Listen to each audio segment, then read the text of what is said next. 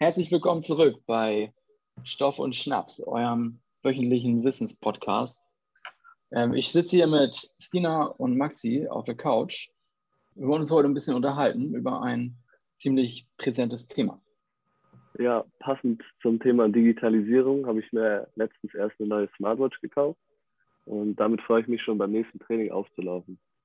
Wertest du damit dann auch deine Daten aus? Äh, ich dachte, das geht automatisch, oder nicht?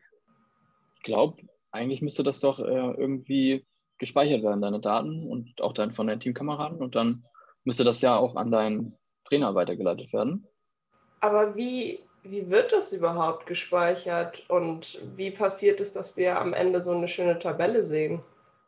Also ich dachte, die, die meisten Variables sowieso eine eigene Software dabei haben. Also man kann auch dann externe Apps benutzen, je nachdem, welches Ziel du dann verfolgst. Und die ganzen Daten, die dann entstehen, die wirst du die dann, wie, wie wirst du die sehen? Oder wirst du die sehen und dein Trainer dann mit dir sprechen und der wird dir dann sagen, ja, dem und dem Bereich bist du vielleicht nicht so stark wie deine Teammitglieder und wird er dich dann vielleicht auf die Bank schicken? Big Data, fuck. Big Data. Ich glaube, das ganze Thema läuft so ein bisschen unter dem Begriff Big Data. Darüber hatte ich schon mal was gelesen. Kennt ihr den auch? Nee, das habe ich noch gar nicht gehört. Ich google das mal kurz. Also, ich habe jetzt Big Data gegoogelt und da kommt, das heißt, Big Data sind Massendaten im Deutschen, okay, kann man sich ja ganz gut vorstellen. Das sind unvorstellbar große Datenmengen, die mit den üblichen Programmen, die es gibt, also Hardware und Software, kaum erfasst werden können. Ja, also den Begriff Big Data haben wir bei uns beim Fußball auch schon mehrmals thematisiert. Und da hat uns unser Trainer auch vor ein paar Wochen mit so einer Weste trainieren lassen, die dann so für den Oberkörper ist. Und da war auch so ein kleiner Tracker drin, also ein kleiner Chip, den man dann nach dem Training wieder rausnehmen kann, dann an den Computer schließen kann oder so. Und dann wird das Ganze mit einer Software ausgewertet, sowohl das Training oder das Spiel, je nachdem, wo du dann die Weste getragen hast. Und bekommst dann verschiedene Diagramme angezeigt über Sprintgeschwindigkeit, wie oft du gesprintet bist überhaupt, wo du dich in welchen Räumen aufgehalten hast auf dem Spielfeld und so weiter. Aber wie kann man denn jetzt genau diese großen Datenmengen erfassen und so darstellen, dass man sie auch erkennen kann? Das wird automatisiert gemacht. Also die so Zusammenhänge und Muster innerhalb dieser großen Datenmengen werden von künstlicher Intelligenz ausgesucht, wie ausgewertet und dann auch dargestellt. Durch Visualisierung kann man diese Daten auch sehr gut darstellen. Das heißt, man kann einfach diese Muster, die automatisiert herausgesucht werden, mit Farben fürs menschliche Gehirn sichtbar machen. Okay, und welchen Vorteil hat dann diese Big Data für mich als vielleicht auch angehenden Profisportler? Ein Vorteil könnte die Vermeidung von menschlichen Fehlern in der Beurteilung der ergebnisorientierten Analyse sein. Aber tritt dann nicht eine Wettbewerbsverzerrung ein oder kann das nicht eintreten durch teure Algorithmen, die sich dann nur einzelne Vereine leisten können? Im Allgemeinen werden im Profisport schon seit einigen Jahren Tracking-Systeme verwendet. Die waren vor einiger Zeit noch ziemlich teuer, aber mittlerweile gibt es schon Tracking-Systeme wie von zum Beispiel Polar, die wir bestimmt alle kennen, welche schon ab 5000 Euro erhältlich sind. Dadurch ist es immer mehr möglich, auch Tracking-Systeme und Algorithmen, die damit ja zusammenhängen, immer mehr in den Amateursport auch zu bringen. Außerdem ist es mittlerweile wohl auch so, dass man in seiner Trainerlizenz Computeranalyse auch lernt. Okay, und werten die Bundesliga-Vereine die Daten dann selber aus? Also machen die Trainer das dann?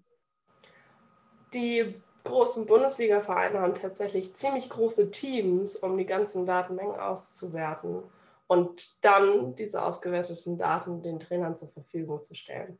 Trotzdem ist es auch so, dass diese Datenauswertung immer bisher nur einen kleinen Teil zu der Gesamtleistung der Fußballmannschaft beiträgt, so ungefähr 15 Prozent. Werden von Profisportlern nicht auch äh, andere Dinge aufgezeichnet, nicht nur ihre Spielerdaten? Das ist tatsächlich so. Es ist sogar so, dass einige Sportler rund um die Uhr einen Tracker tragen und die Daten gehen direkt an Physiotherapeuten und so weiter und so fort.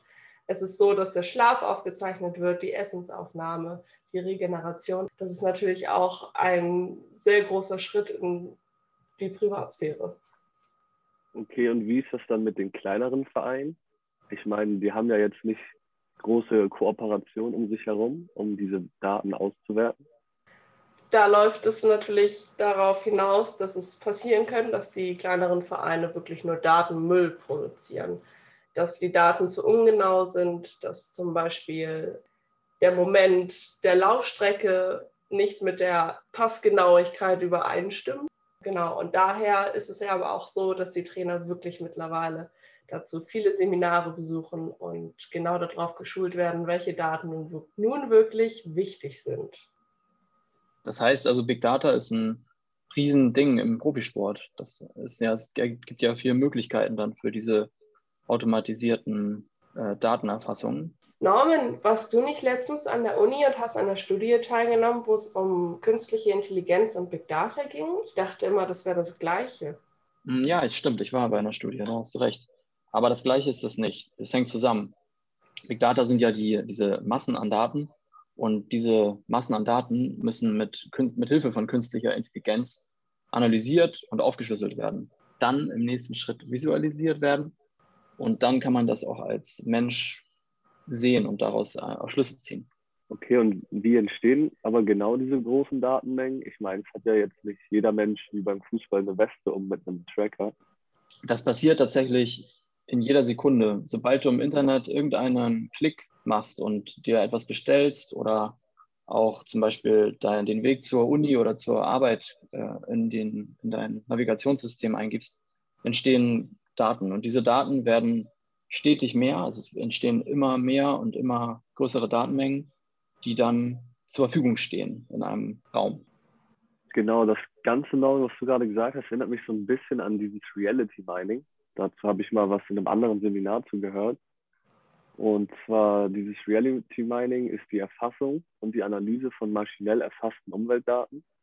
Die nehmen das ganze menschliche Sozialverhalten auf, aus dem Alltag, mit dem Ziel eben vorhersehbare Verhaltensmuster zu identifizieren. Also was könnte zum Beispiel die Person als nächstes machen oder wo könnte sie als nächstes einkaufen gehen.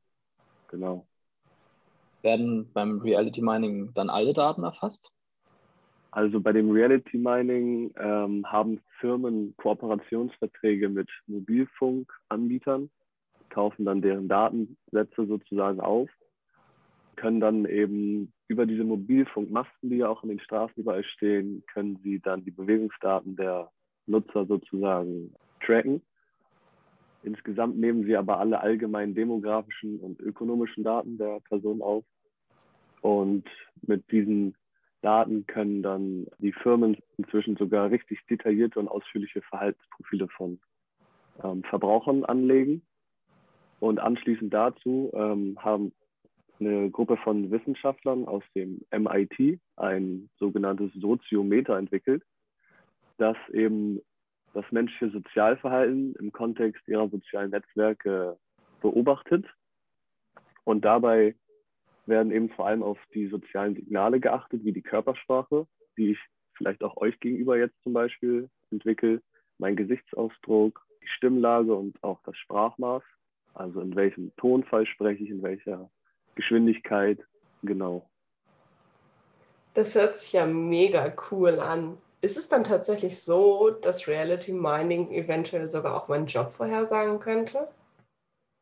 Ähm, ja, das ist ganz interessant. Und zwar hat laut Pendland, äh, der diese Studie durchgeführt hat im Jahr 2014, ist zu dem Ergebnis gekommen, dass dieses Soziometer auch die Ergebnisse zum Beispiel oder den Ausgang einer Dating-Situation vorhersagen kann.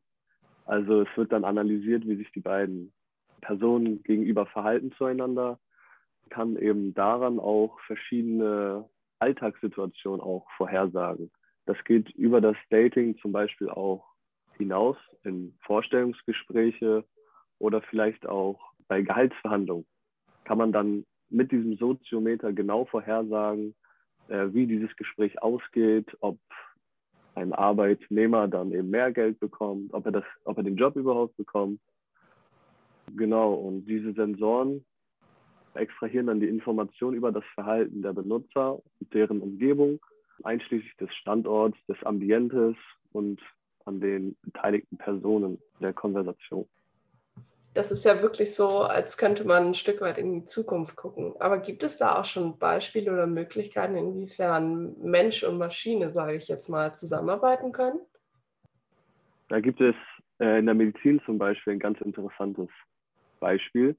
Und zwar hat das IT-Unternehmen IBM ein selbstlernendes Computerprogramm entwickelt. Das heißt Watson. Und weltweit greifen Kliniken schon auf diese Hilfe des Computerprogramms zurück und vor allem in der Krebsmedizin.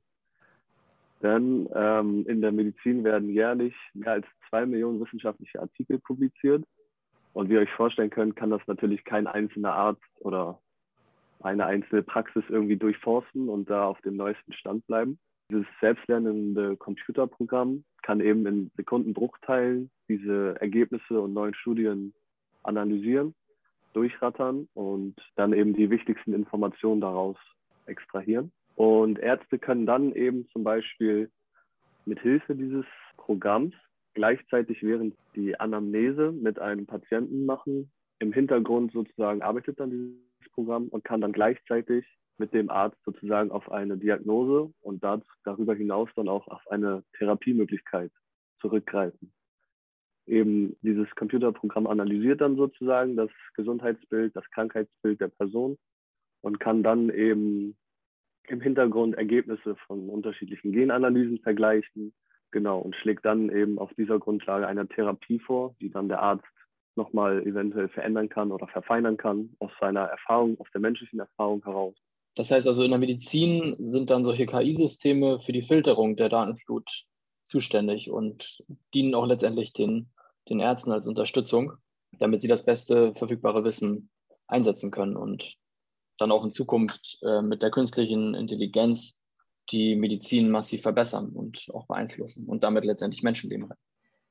Das ist ja eigentlich mega interessant, was hinter dem Begriff Tracking im Endeffekt alles steht, mit dem wir angefangen haben. Ich finde das super faszinierend. Was meint ihr dazu?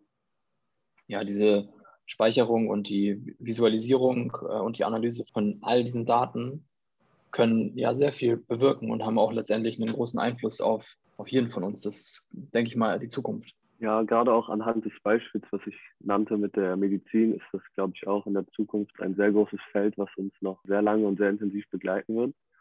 Und ich glaube, dass wir da in der Zukunft auch zwischen Mensch und Maschine noch mehr zusammenarbeiten könnten, woraus beide dann Vorteile ziehen werden können. Da stimme ich euch mega zu. Und damit beenden wir diesen Podcast für diese Woche. Wir hoffen natürlich, dass euch Zuhörern das Thema gefallen hat. Hoffentlich hören wir uns nächste Woche wieder. Ei Stoff und Schnapp.